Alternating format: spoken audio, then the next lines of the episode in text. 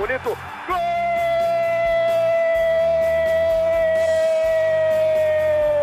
Uma grande jogada de Renato pela direita. Partiu Luan, dominou o lance, é bom, o lance é bom, o lance é bom, o lance é bom. Olha o gol, olha o gol, olha o gol. Golaço do Grêmio. Para Everton, chegou, fez a finta, outra boa jogada, cruzamento. Olha a chance, olha o gol, olha o gol, olha o gol, olha o gol, olha o gol. Gol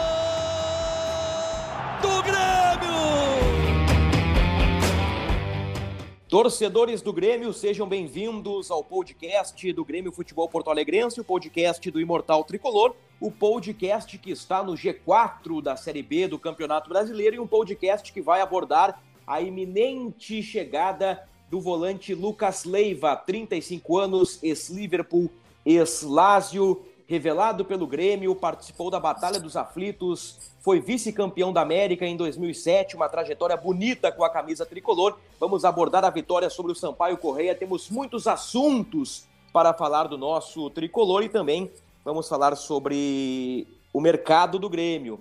Algumas contratações estão sendo encaminhadas, o Grêmio já tem alguns nomes engatilhados para o dia 18 de julho. Vamos abordar estes assuntos com o repórter de Gé. Globo Eduardo Moura e com a torcedora influenciadora Ketelin Rodrigues. Uma um início de semana que é aqui interessante, em que o Grêmio fecha uma boa contratação, pelo menos um nome de peso para a sequência da Série B, e o Grêmio que dormiu e neste momento respira ares de G4. Tudo bem? Aqui, aquele abraço. Abraço, Bruno, dado, torcedor gremista. É uma semana que começa com um pouquinho de paz, né, Bruno? É, vitória é, na arena, casa cheia, com alguns ranços ali com o time e é, com total razão, já diga-se de passagem, né? Não foi uma boa atuação, mas o resultado veio e o que importa é que a gente dormiu no G4, permanece no G4 aí por conta do resultado do esporte e é se manter assim. Só que, claro, com a preocupaçãozinha ali que o Grêmio não jogou tão bem. Neste momento, Eduardo Moura, o resultado fala mais alto. É o copo meio cheio. Grande abraço. Fala comigo, Bruno, Keck, todo mundo que nos acompanha. Sem dúvida, é, essa é a leitura do copo meio cheio, né? O Grêmio precisa, precisava e ainda precisa de sequência de resultados bons, né? E isso fala mais alto nesse momento, especialmente depois ali do tropeço do esporte com, eh, com o Náutico no clássico, né? E aí deu a possibilidade do Grêmio estar à frente da tabela, estar dentro do G4. E acho que estar dentro ali, né, diminui um pouco a tensão, assim. É, embora, como a Keck disse, tem um clima um pouco rançoso pelos lados da arena, mas acho que dá ajuda a diminuir um pouco essa tensão que fica no ar sempre. Eu gostei da postura no final do jogo, no depois do jogo, na real. O Grêmio aparentemente entendeu que não jogou bem, diferente do jogo contra o Vasco, né? Que a gente empatou contra o Vasco lá. E o discurso foi: meu Deus, agora o Grêmio entendeu a Série B, sendo que, para mim, pelo menos, não tinha sido um jogo exemplo de nada. Assim. É, aparentemente, o Grêmio entendeu que não jogou bem. Agora, o que precisa fazer para jogar bem é uma coisa que eu me pergunto todo, toda semana, porque a gente fala da mesma coisa toda semana. Toda semana a gente, é, o Grêmio aparentemente não mostra evolução. Isso que preocupa. Eu, eu, eu vou conduzir o podcast de hoje com duas vertentes e, e, e eu convido vocês a, a participar uh, da minha ideia, que é, primeiro, vamos analisar o copo meio cheio, depois a gente analisa o copo meio vazio. E eu quero provocar a Keck com relação ao copo meio cheio. Vamos supor, Keck, que num outro planeta, um clube de futebol grande, com história, com títulos, com grandes ídolos, estivesse numa competição dentro da zona de classificação, oito jogos sem perder, sete jogos sem sofrer gol, com o artilheiro da competição e nos confrontos diretos empatou dois e perdeu um, sendo que três foram fora de casa. O que, que tu diria, analisando de longe, Keck, que os números são bons? Se a gente não, não.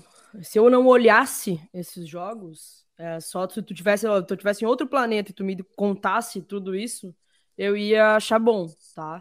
Mas olhando os jogos e olhando as oportunidades que o Grêmio perdeu em algumas situações, eu não acho tão bom assim, eu acho preocupante.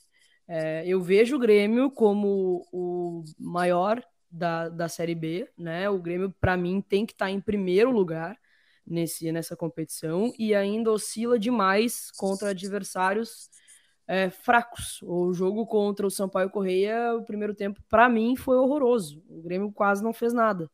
É, então, sem analisar os jogos, sem estar ali na, na arena ou na frente da televisão, eu diria que os números são bons. Mas olhando os jogos, eu ainda assim fico muito preocupada com o futebol que o Grêmio apresenta. Eu já, já botei na minha cabeça que o Grêmio não vai é, apresentar um futebol de encher os olhos, mas eu acho que dá para jogar um pouquinho mais.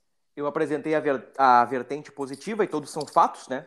E, e, todos estão relacionados ao Grêmio. Oito jogos sem perder, sete sem sofrer gol, dentro do G4, com o artilheiro da competição. Diego Souza marcou sete dos onze gols do Grêmio na competição. Então, uh, no macro, sem entrar em detalhes, o Grêmio está ali com quantos por cento aqui? 54%, um pouquinho a menos do que projetava, que é aquela média de aquela casa dos 60%, um pouquinho para cima, um pouquinho para baixo. O Grêmio está ali. Agora a Keck já apresentou o copo meio vazio, dado, que é. é o fato de que o time do Grêmio, com todo respeito, eu digo isso, é muito fraco, é muito limitado. Quero te ouvir sobre esse, essas duas vertentes, dado a, a minha provocação aqui para o nosso debate. Eu, é, é o contexto, eu acho que pesa, né? Que foi o que a, a Keck colocou. É, adicionando, por exemplo, é a maior folha da competição, né, gasta muito e entrega pouco, e querendo ou não, isso pesa na análise, né, tu, o, o quanto é investido pesa na hora de tu analisar o que vai ser entregue, o que tem sido entregue, que está abaixo do, do, que, do que a gente esperava, né? É, me parece que, é, assim, olhando friamente os números, são bons, né? Eh, vão sustentando a campanha do Grêmio ali é, no topo, é, no bolo ali, né? Porque o Grêmio, embora tivesse ficado em quinto, ele é esse pelotão dos que brigam pelo acesso, né? Cinco, cinco clubes. É, o ponto é que é, talvez a expectativa não fosse essa, a expectativa fosse que o Grêmio fosse liderar esse pelotão, né? Fosse ser o grande nome desse pelotão e não não tem sido, é, não cria, não joga para tal. Né? E a Keck falou que o, o, Grêmio não vai jogar bem.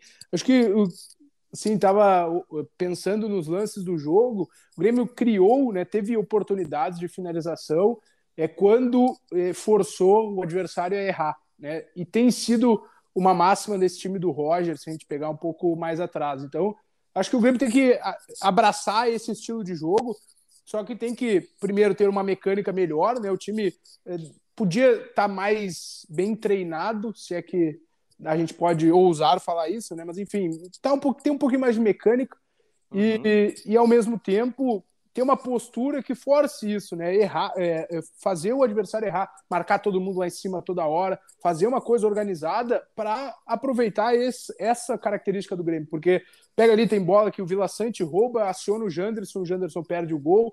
É, tem outra jogada do Biel também que é a partir de um erro é, é, do Sampaio correr. Então, tem que é, faz, fazer disso a sua característica, né? Aquele time vistoso que ia amassando os adversários né, lentamente, assim, com a posse da bola, não vai acontecer. Tem que abraçar uma nova identidade, que seja essa, então, um jogo mais direto, mas que tenha algumas questões de uma postura uh, maior, assim, né, que condiz mais com o Grêmio. Né? Ficar no campo do adversário, marcar, abafar o rival, né? Acho que é, alguns ajustes, detalhes assim no estilo do, do, do Grêmio jogar e tinha que estar tá, é, jogando melhor, como a Keck disse, né? Assim embaixo tinha que apresentar um pouquinho mais, pelo menos, né? A gente não sabe se é em tranquilidade ou o quê, mas o Grêmio até tem tido chances e não consegue converter, né? É inacreditável que só o Diego Souza consegue é, colocar a bola na rede. São aqui uns 10 minutos de podcast. Eu estou fazendo aqui esse monólogo faz uns três, mas eu quero colocar uma coisa: é que o gol que o Elias ia perder no lance Nossa, de pênalti eu ia falar exatamente não existe. Não existe perder aquele gol. Não existe. Ah, tá, foi pênalti. Tudo bem, não existe. A bola tinha que estar tá dentro da rede. Cara, a sorte do Elias é que foi marcado pênalti, porque na arquibancada o torcedor chegou a dar risada. Assim, o torcedor tava incrédulo com aquele lance ali. Uh, a gente, eu, bom, eu nem tinha visto que tinha sido pênalti, porque quando eu vi ele perder. É? eu tava tá. xingando a quinta geração da família do, do, do, Elias. E aí eu olhava pro lado, assim, na arena cheia, olhava pro lado, tava todo mundo incrédulo, assim, começava a galera rindo de nervoso, assim, sabe? Porque não era não, não é possível. Então, o, o, o, Elias foi salvo pelo gongo naquele, naquele lance. É. Eu, eu, vou dizer para vocês, eu já dei uma pincelada sobre este assunto no último podcast, e até o momento que eu citei a frase de que o Grêmio precisa dar uma preservada no Elias, ao mesmo tempo eu me corrigi e disse, olha, mas não vai ter opção pro lugar do Elias, né? Uhum. Mas depois do jogo do sábado, é, o Elias errou aí, tudo, cara. Uh, eu acho que é hora de dar uma preservada no cara. Porque senão o Grêmio queima um jogador é. promissor. O, é, o, Elias não pode ser. Uh, eu, como é que eu posso. Eu ia dizer o termo ruim. Sim, eu ia dizer o termo uhum. ruim. Mas o, o, Elias não joga tão mal quanto. Quanto a imagem que ele está passando. Né? É. é, exato, exato. O, o Elias joga mais do que ele está jogando. O momento não é bom.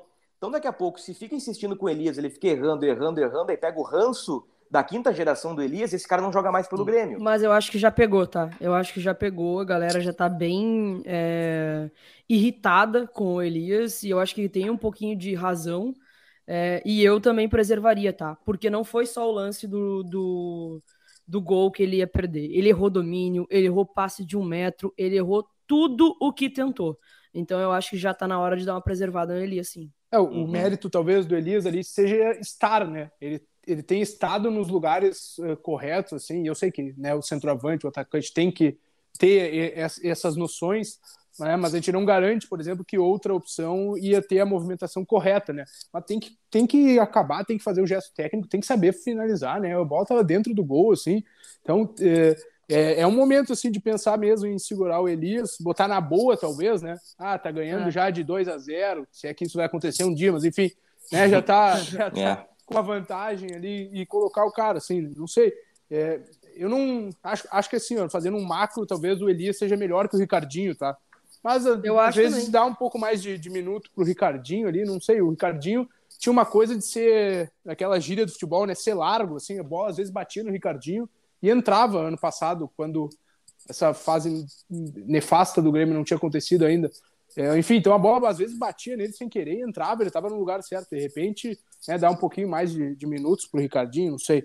Mas é. Uh, é, é, uma boa mesmo dar uma segurada no Elias. E eu não quero ser injusta com o Elias, porque eu, uma vitória é na conta dele, né? Aquele jogo contra o Operário, que ele é. conseguiu é, fazer o gol, mas, cara, tá, tá, tá complicado mesmo, assim, é, é, meio nítido que ele tá muito inseguro e só vai piorar se ele continuar entrando assim e a torcida já tá com, com, com a uh, uh, completamente sem paciência com ele, assim, pelo, pelo menos foi o que deu para perceber da arquibancada. É, eu, eu concordo plenamente com vocês. Eu iniciei uma provocação com as duas vertentes e, e, e realmente eu concordo com, com vocês dois, concordo com a Keck, concordo com o Dado. Uh, os números estão ali, né? A vertente positiva existe. O Grêmio está no G4, o Grêmio tem o um artilheiro da Série B. Eu esqueci de falar, o Grêmio tem a melhor defesa da uhum. Série B. Uhum. Apenas quatro gols sofridos, o líder Cruzeiro sofreu cinco. Mas uh, não tem como a gente desvincular né, o que é visto dentro de campo. O Grêmio joga um futebol muito pobre. É, muito pobre, com muitos erros técnicos. Gente, quanto o Sampaio Correia ali no 0 a 0 no primeiro tempo, eu tava vendo o jogo em casa, dando uma mateada, tia, sabe? Aquela mateada no sábado de manhã. E, e, e, eu comentei com a Laura, minha namorada, assim, eu falei, meu Deus do céu, o Grêmio não troca três passes. Uhum. É inacreditável. É. O Grêmio não tem uma sequência de passes. É, é, incrível o que acontece. O Grêmio tem sequência de três, quatro passes quando fica ali no Grando, no Jeromel, passa para cá, passa para lá. Do meio campo para frente, não teve nada. O Grêmio fez um gol de pênalti, foi o segundo gol, e, e um primeiro gol ali, um, um respingo, como diria o, o, o, narrador da praça, Marco Antônio Pereira, o, o, Grêmio pegou a raspa da mandioca ali, né, para fazer o primeiro gol, gol do Diego Souza de cabeça. Então, é, o mais bem difícil, né, elaborado né, foi o do Campas, que foi anulado. É, é por pouco, né? É. Uh, no olho dava para ver que o Campas estava impedido, mas não era um, um impedimento de um metro, né? Então tá, pessoal, olha só, o Cruzeiro tem 31, 10 vitórias, o Vasco tem 27, o Bahia tem 25, o Grêmio tem 21. O Grêmio perdeu contato para essa galera aí. Eu, hoje o Grêmio olha para baixo e não para cima. Vencendo o CSA na sexta-feira, o cenário pode inverter. Aqui. Contando com um tropeço esporádico aí de Bahia, Vasco. E agora, para comparação mesmo, eu acho que é um número assim que salta aos olhos, tendo em vista que são 13 rodadas Cruzeiro tem 10 vitórias, o Grêmio tem 5. É. O Cruzeiro já venceu o dobro em 13 rodadas. O Cruzeiro já abriu o dobro de vitórias Oh. em relação ao Grêmio. O Cruzeiro tá é, é 31, 30? 31, 31. 10 É, pontos 10 à frente. né? então o Cruzeiro já tem o que é mais ou menos a metade da pontuação para subir, né? Que fala assim em 63, 4 ali. né? E E um terço de campeonato, tem, né? E um terço de campeonato. Uh, eu, eu não gosto muito do imediatismo de ah, já subiu. Se pegar a Série B do ano passado, o Náutico tinha. Não sei se é a mesma pontuação do Cruzeiro, mas uma pontuação de Vasco, assim. Uhum. O Náutico estava encabeçando ali, com o Jean Carlos, camisa 10, jogando muita bola, L dos Anjos e pá e tal. O Náutico terminou na segunda página. Uh, não vai acontecer com o Cruzeiro, né? Pelo menos uh, eu imagino. Uh, nem com o Vasco, nem com o Bahia, nem com o Grêmio, nem com o Sport. Eu acho que essa é a briga, né? Um, um deles vai ficar fora, mas o Cruzeiro aí já deu uma, uma, uma engordadinha na sua campanha muito importante. O, o Roger falou sobre as vaias. Roger disse lidar até o final do campeonato com as vaias.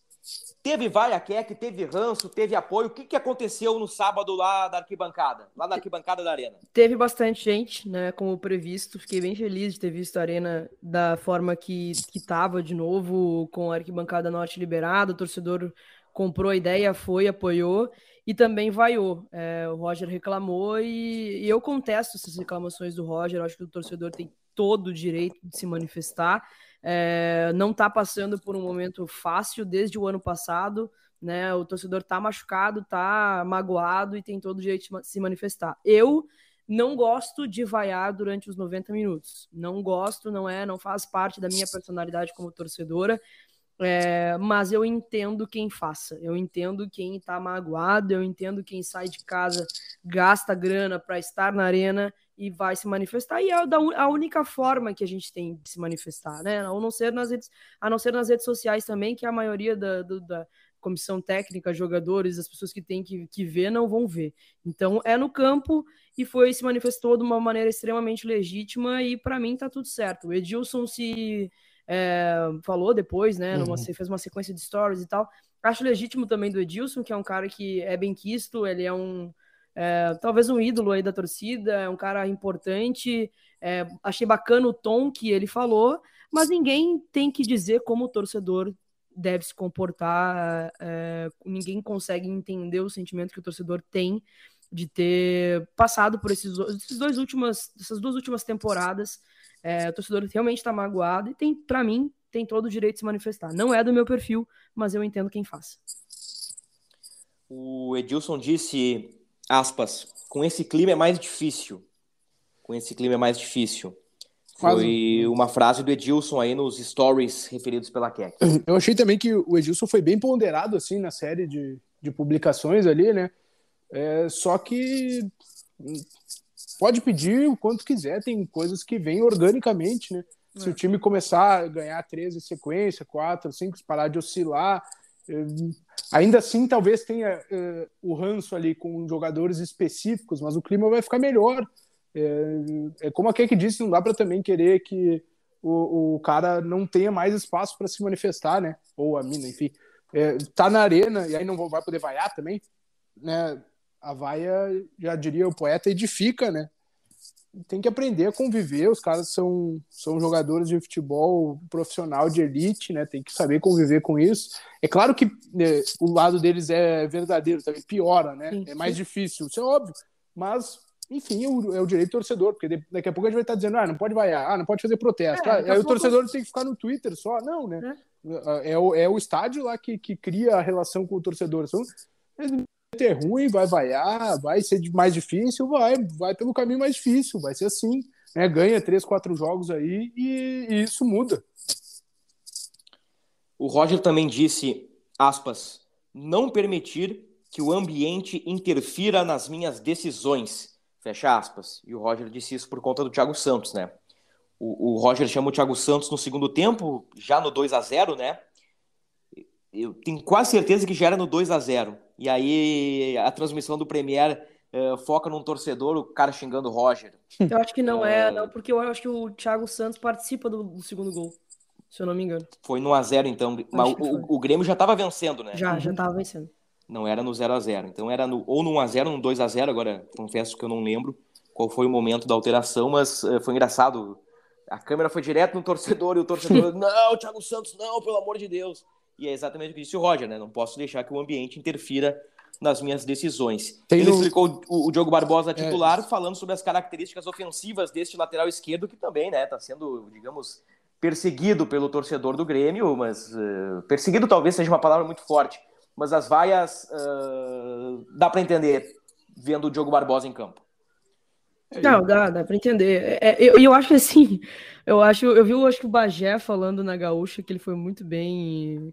Parece que o Roger desafiou o torcedor gremista, né? Porque ele começa a escalação com o Diogo Barbosa é, e tira o Diogo Barbosa. E parece que ele quis expor o cara, sabe? Expor, tirou o Diogo Barbosa e as vaias vieram com tudo. E aí depois ele bota o Thiago Santos. E aí, cara, né, não tem como o torcedor não se manifestar. Eu consigo entender sabe? E parece que o Roger desafiou mesmo, e ficou muito claro, não vai, é, o externo não vai é, interferir nas decisões dele, embora para mim isso seja uma em extrema de uma contradição, porque nada me tira da cabeça que foi o externo que tirou os três volantes, formação dele lá, que vinha vencendo, venceu três partidas seguidas e depois é, perdeu para o Cruzeiro, tudo mudou.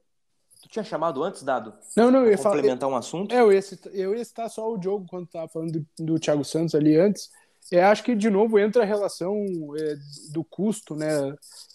Como o Diogo ficou muito marcado pelo valor que o Grêmio pagou por ele ao Palmeiras, né? Então tem esses pontos. É, é evidente que uhum. ele não, não entregou tudo que se esperava, enfim.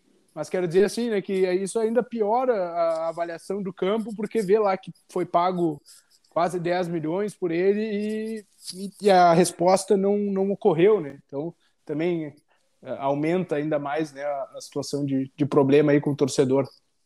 O, o João Vitor Teixeira participou dos dois últimos podcasts. Nosso colega repórter de Gé. Globo, ele brincou comigo na redação esses dias, porque há tempos eu falo aqui no podcast do Grêmio sobre os três zagueiros que eu, eu entendia e entendo ainda que Jeromel, Bruno Alves e Kahneman uh, formam um trio interessante. Agora o Kahneman tem lesão na panturrilha uhum. esquerda, né, grau 2, não tem prazo para voltar, e pode ficar o Tonhão ou, ou, ou o Natan, que teve uma atuação discreta e eficiente, eu diria assim, contra bem, o Sampaio achei. Correia. É, o garoto o Bruno Alves uh, também foi bem. Natan. Eu, eu falei também num, num, jogo que o Grêmio empatou fora de casa aí, o Grêmio quase perdeu, que, que precisava de, de, mais força no meio. Eu falei do Thiago Santos, falei que com três zagueiros era melhor ter um ala um pouco mais ofensivo, o Diogo Barbosa, né? Então, tá escalando o time, é isso? É, o João brincou comigo que, que o Roger colocou o Thiago Santos, colocou três zagueiros, colocou o Diogo Barbosa e o time não tá jogando nada. Então quer dizer o seguinte, eu tava errado. No fim as coisas aconteceram e eu tava errado. As minhas soluções não, não, não deram resposta, né? Agora, é aquilo que a gente falou no último podcast, né? Se o Grêmio perdesse pro São Paulo Correia, ou se perder na próxima rodada, é capaz do Roger mudar o esquema, sei lá, para um 4-4-2. O Roger estava muito baseado na tentativa e erro, né? Uh, mas com como esse esquema de três zagueiros aí sofre muito pouco gol, né? O Grêmio sempre está perto da vitória, né? Por óbvio, é, é matemática, 2 mais 2 é 4. Bom, acho que dentro de campo esgotamos os assuntos, né? Quinta-feira o Grêmio pega o CSA, nove e meia da noite, jogo fora. Mais um jogo complicado que o Grêmio tem pela frente. Eu falei do Kahneman, lesão na panturrilha esquerda, grau 2, não tem prazo para voltar. O Kahneman se junta a outros jogadores no departamento médico. O Edilson, o Elkson, o Benítez, o Ferreira, o Rodrigo Ferreira, o Jonathan Robert e o Leonardo Gomes o Leonardo Gomes aí há mais de mil dias, né? É. São esses, então, os jogadores do departamento médico do Grêmio. O Rodrigo e o Ferreira até tavam, já fizeram uma atividade de fisioterapia ali com bola, né, lá no dia a dia. O, o João Vitor Teixeira já havia relatado. De repente, o Rodrigo consegue, não sei se é exatamente para quinta, né, mas em breve ele vai estar eh, de volta aí, já está naquela fase final, né, de, de recuperação. Então, daqui a pouco, pelo menos, tem um jogador da posição ali para colocar, né, porque tá improvisando o Varela, que é um, um guri também que está começando a caminhada. Uhum. O, que é que, o que significa o retorno de Lucas Leiva para o Grêmio a partir do dia 18 de julho? Olha, a gente já tinha conversado sobre. Me agrada muito, Bruno. Me agrada porque o Grêmio precisa de qualidade, embora não seja a posição mais carente do Grêmio, né? É, mas ao mesmo tempo fico pensando que quem contrata são esses caras que estão aí mesmo. Então é, não vai existir eles. muita criatividade na hora de contratar um bom ponta ou um bom meia. Então, quando cai do céu uma oportunidade de trazer um jogador como é, o Lucas, eu acho que tem que aproveitar. E até onde se sabe aí, né? Não sei se o Dado tem alguma informação disso, mas Parece que ele aceitou as condições do Grêmio e foi mais pelo lado do coração mesmo, quis ficar por aqui. E, cara, tô muito feliz, tomara que dê certo. É um cara que é, foi, foi é muito querido aqui, né? E fez questão de cultivar essa a cultura do Grêmio, mesmo estando fora daqui. É, volta depois de bastante tempo, teve, é, foi líder nos times que passou e eu acho que vai agregar muito dentro e fora de campo aqui também mesmo não sendo gaúcho, né, que é aquele, é. Eh, né, por ter se criado, obviamente, no Grêmio, criou essa a raiz eh, por aqui. É, realmente, ele aceitou o contrato até o fim de 2023, que era algo que o Grêmio é, insistia, assim, né, em não ampliar esse prazo aí até o fim de 24, que o, que o Lucas queria também. É, eu sei ele que nos valores, assim, não sei exatamente salário, mas é, ele diminuiu um pouco nesse primeiro momento aqui, né, de seis meses. É, o Grêmio também ajustou com ele depois da, da situação ali eh, dele ter cedido no tempo de contrato. E ele botou um gatilho, né, que em caso de, eh, de acesso para a Série A, e o Lucas é, acho que é, tem o aumento para a próxima temporada e acho que ainda tem um, um bônus. Mas o aumento para a Série A é certo, né? Com o acesso, ele realmente é, ganha um aumento, um aumento salarial aí para a realidade que ele considera mais, digamos assim, mais próxima da, da realidade que ele, que ele, vive, né? E estava também lá na Lazio. A qualquer momento em G. Globo, uma análise sobre o anúncio também, né? É, o anúncio exato. também e, e, uma análise sobre o Lucas Leiva na Lazio, no Liverpool, como jogou, como se alimenta, aquela história toda. Porque no Liverpool o, o, Lucas Leiva chegou a beliscar na zaga, né? Sim. chegou a ser zagueiro em alguns momentos. Na Lazio ali, eu, eu, eu acompanhei com o nosso colega de G. Globo, Gabriel Girardon, o mapa de calor do Lucas Leiva na Lazio. Ele fica ali, digamos que entre uma intermediária e outra. Uhum. Ele flutua ali naquela, naquela meiuca ali. e, e, e bom, tecnicamente nós sabemos que o cara tem muita competência, é um grande jogador. Eu acho que a experiência dele agrega, é identificado com o clube, é, dá um gás na torcida, dá uma injeção de ânimo. Ele vai ser titular, vai qualificar o meio campo, vai qualificar defensivamente, ofensivamente. Eu acho que tem tudo para uh, é, agregar ao time do Grêmio. Agora, eu, eu continuo com aquela ideia de que o Grêmio vai ter, continuará e aumenta a sobreposição de volantes e segue sem ter um, um cara pro lugar do Janderson e pro lugar do Biel, para decidir ali perto do gol para colar no Diego Souza. É, o Grêmio vai ter o. Não defendendo ninguém, né? Vai ter o Guilherme, né? Aquele atacante formado no próprio clube aqui, é, que, na minha visão, é um acréscimo em relação ao que tem. Uhum. Assim, Sim. É, não é um fenômeno, não é, mas é um acréscimo em relação ao que tem, né? Já foi artilheiro da Série B, por exemplo, com quase 20 gols marcados, né? Acho que realmente ele eh, chega farda, assim, né? com, com alguma facilidade. Ele até é, postou esses dias aí que estava treinando já, é, não no Grêmio, né? Mas enfim, treinando, faz, mantendo a forma física. Então acho que a ponta é um acréscimo. Acho que o, o meio-campo precisava de um jogador mais de mais saída, né? Que tivesse capacidade de criar um pouco mais e tal. Mas com a chegada do Lucas, não, não sei se o Grêmio vai conseguir ter bala para contratar, né? Mais um jogador para o setor. É, inicialmente não, não tem ninguém interessado nos jogadores do Grêmio, né, para se desfazer de alguém ali, é, seja o Lucas Silva ou o Thiago Santos, por exemplo, né, que são jogadores da função e têm jogado pouco. Então, não sei se o Grêmio vai ter ali lastro, né, dentro das finanças para contratar um outro meio-campista. Mas pro ataque ali o Guilherme me parece um acréscimo assim em relação às opções atuais.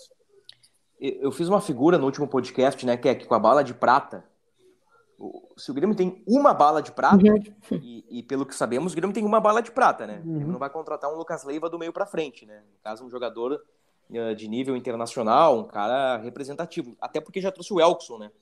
O Elkson também tem a, as suas repercussões. Não é na Europa, não é no futebol europeu, mas o cara fez um monte de gol no futebol chinês. E chegou com, com uma pompa de, de matador e, e até agora não, não, não conseguiu engrenar. Mas se o Grêmio tem uma bala de prata e queima num volante, eu, eu tenho receio. Como eu disse, vai agregar. Uhum. Poxa vida, Lucas Leiva, Bitelo e Tassiano já é um meio-campo bem melhor, né? Um meio-campo bem mais encorpado, já dá um, um outro ar, um outro gás pro, pro time do Grêmio. Mas eu fico ali, bom, tu tem ali Lucas Leiva, Bitelo e Tassiano, ok. Janderson, Biel e Diego Souza. É, daqui a pouco o Grêmio. Guilherme, Biel e Diego Souza. Ou Ferreira. Campaz, Ferreira, pô. O Ferreira dá uma melhorada, né? Mas uhum. e, qual é o Ferreira que a gente vai, é. vai ver? O do ano passado, do ano retrasado, desse ano que não jogou, não fez gol? E aí? O, o Grêmio tem várias lacunas, Keck. Ah. E, e, como o, o, Dado pegou muito bem, o Dado pegou muito bem.